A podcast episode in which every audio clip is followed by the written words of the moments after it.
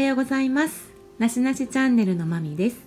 このチャンネルでは仕事恋愛メンタルヘルスや日常の気づきなどを私たちの生き方をお話しします。今回は愛についてお話ししたいと思います。恋愛の愛ですね。愛していますの愛ですね。でいろんなね愛っていう言葉ありますね。敬愛とかね慈愛親愛情愛とかね溺愛とかねいろんなね愛っていう形があるんだなってことを改めてね知ったんですがなんで今回ちょっと愛っていうのをテーマにしたのかというと先月、え、8月31日これが I love you の日だったみたいなんです。で、それを私当日にまあ知ったんですけどね、たまたま。8月31で831これが8つのアルファベットと3つの単語1つの意味ってことでね。あの英語にすると I love you っていうことで英語圏ではねなんかスラングとしてもう広く知られているみたいですね。あなたを愛しています。I love you ボーアイにテアモみたいなね。ジュテームみたいな。そんな感じなんですけども。その「I love you」の日っていうキーワードでね思い出したことがあって何年か前にテレビでドイツのこう精神分析家のエーリッヒ・フロメさんっていう方の書いた「愛するということ」っていう本をね紹介していたんですね。でまあそのことを思い出したのでね少しねあのお話ししたいなと思って撮っております。このフロムさんがねいうことには愛するっていうことは与えること与えられるようになるには技術と練習が必要ですよっていうことをね言っていました。でもともと私たちねこの近年ですかね人々っていうのはこう自由をね求めてきてまあ今自由を得ているんですよね。で自由を得た結果逆にね孤独になってしまっていると。で孤独になっている人たちっていうのがもうみんな一人一人本当孤独だったらねいや社会崩壊になると思うんですけれどもまあ私たちそういう孤独から解放されたい抜け出したいっていう思い心のね奥で孤独から抜け出したいっていう気持ちを持っていると。なんかねまあそうだなっていうことは思いますね。意識していない考えていないけれども行動の一つ一つ感情の一つ一つっていうのかな。人間関係のなんかその根本的なね心の底にあるものはその孤独なんかなっていうことはなるほどって思ったりしますよね。孤独になりたくないからあがいて、うん、その不安から抜け出したいからってことでうーんなんか生きにくさを感じたり人間関係に悩んだりっていうことを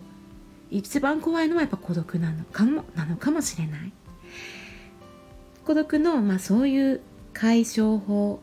その解消法の究極が愛なんじゃないですかってことをフロムさんが言っています。同時に自我の大切さも言っているんですけども自我っていうのは自分をこうコントロールしているコントロールタワーみたいなものなんですけども意味合い的には自分とか自分自身やったりそういう行動とかね意識の元の主体となるものっていうねそういう意味合いなんですけど自我は本当に脆いので人からのやっぱ承認を得ることで自我がね力をつけてアップしていくみたいなイメージですね。なので自我を支えるものは周り他者やったりね周囲からの自分への評価やったりするんですよね。他人から承認されないともう自我っていうのは自分をコントロールできない。自我を確立していくために孤独を解放するためにそこには愛が必要ですってことを言っています。そして今の私にも影響を与えているなっていうことをフロムさんが言っているのが本当の愛成熟した愛っていうのは一人ずつでも立っていられる状態ってことを言っています。同時に相手に合わせるだけではない。でも自己犠牲でもないよ。それはお互いに許し合う譲り合う、うん、許し合えるっていう関係性そういう状態。そういう自分の状態っていうのが成熟した愛だよっていうことを言っていますね。そういう許し合う受け入れ合うみたいな。それがさらに愛が深まっていきますってことを言っていて結構私はそれがねずっと残っているし今の私の考え方のベースにもなっています。いろんな人間の関係性があって家族友人親子恋人夫婦やったりいろんな関係がある中でまあ例えば異性関係恋愛関係やったりね男女関係やったり夫婦やったり。例えばまあそういう関係においてえ一人ずつでも立っていられるってどういう状態っていうふうにね思った時にフロムさんは愛の性格性質っていうのがどんなものかっていうと与えることですって言ってます。もらうものではないんだよ。与えるものなんだよ。みたいな。ふんふん。みたいな。で何を与えるの？じゃあ何を与えるの？ってなった時に自分の中に息づいているもの。例えばあらゆるいろんな表現やったりね。そこには感情的なものも含めて喜びやったり悲しみもあるだろうしいろんな興味やったりユーモア。そういう、うん、知識やったりね。理解しているものやったりそういうそれぞれが持っている表現自分の中で息づいているものっていうものを相手に与えること。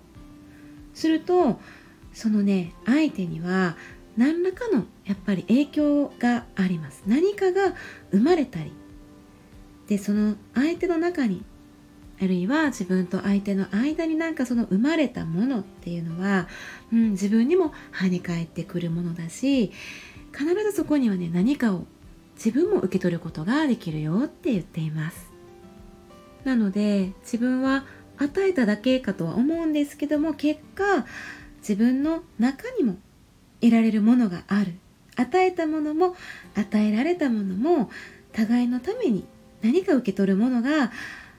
発生する生まれるよってこと。でそういうことを共有をしていくことで愛が深まるっていうこと。なので与えることから始まるんだっていうことをね言っていてはあっていう感じなんですけども。どうしてもなんか人ってねケチケチしたいじゃないですか。なんかね与えてばっかりやったら損するみたいな。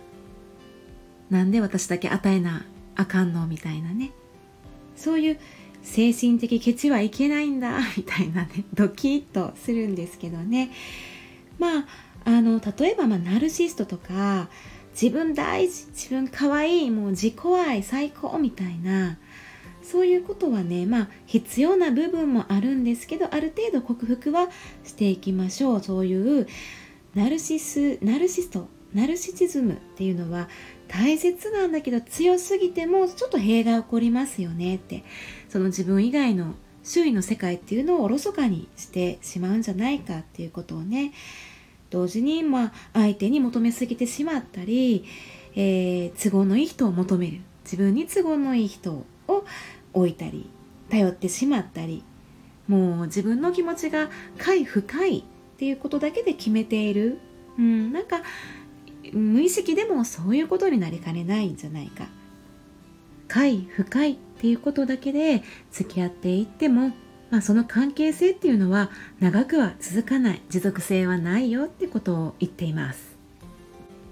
そして成熟した愛を持っている人って何なの？どんな人間なのさ？ってことで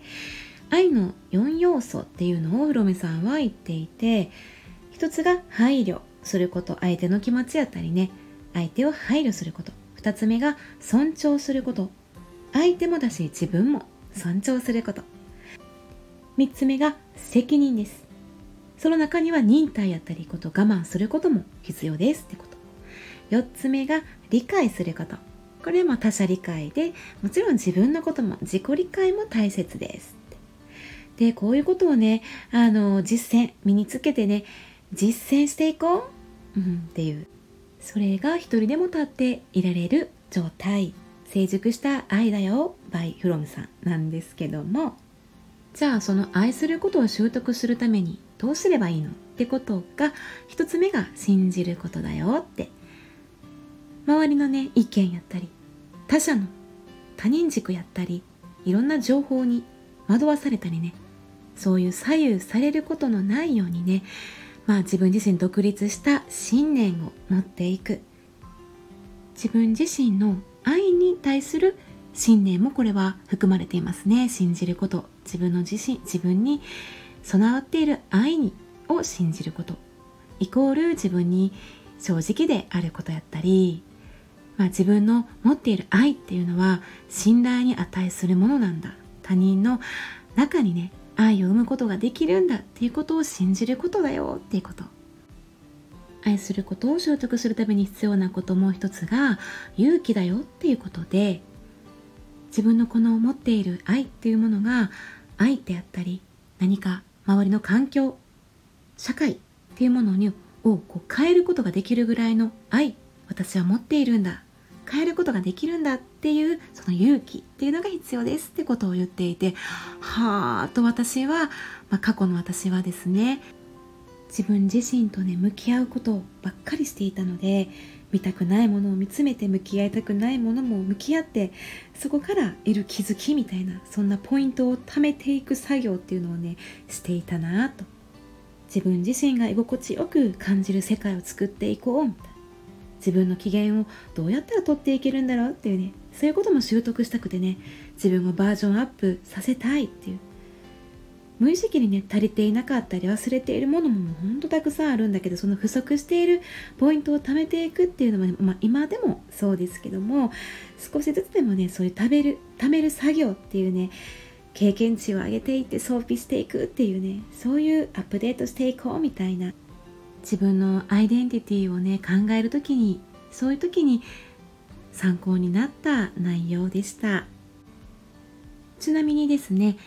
まあ本当にね人それぞれの解釈あるんですよね。で今ね私がやっぱり思うところとこの本の内容はやっぱりあの違うところやったりいいなって思うところを自分にね身につけて参考にさせてもらったりはしていますが今ねまあ自分の等身大の自分が愛についてね考えた時にいや人ってねいやもうそこにねもういるだけただそれだけでも愛そのものやんかみたいな。なんやねんそれみたいな。そんなことを考えています。はい。なのでどんな愛のね形であってもそこからね学んだり得たり気づいたりすることがまああの感動やったりね経験につながるんだろうなってことも感じたりしています。ではここまで聞いていただいてありがとうございました。まみでした。さようなら。